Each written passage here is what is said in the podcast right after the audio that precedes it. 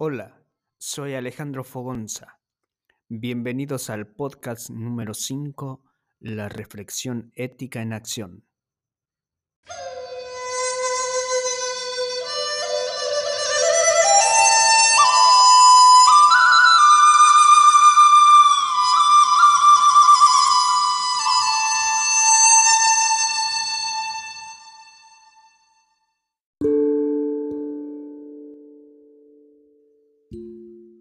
La película titulada El Maestro se basa en la historia de un maestro de grado de un pueblo pequeño que trabaja precisamente en la escuela donde reside. Vive junto a su madre en la casa donde creció y cuida de ella. El docente transcurre en su vida laboral como de costumbre, con responsabilidad, donde presenta un proyecto de actuación teatral con los alumnos de su escuela,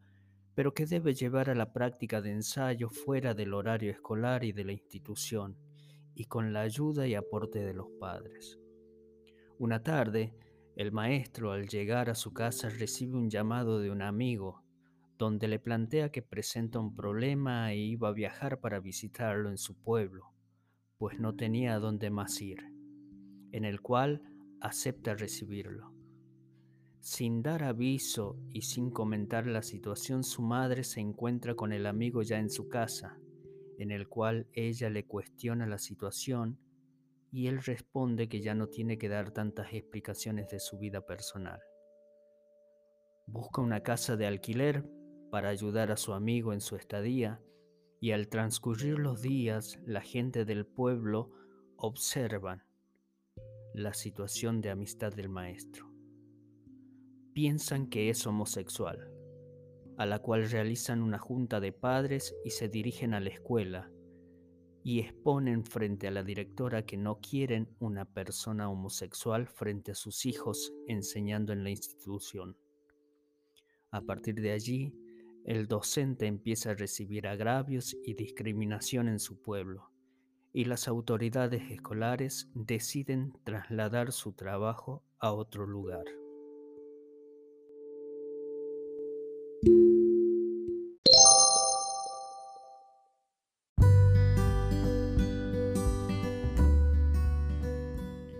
En nuestro país existe una ley de nuestra Constitución Nacional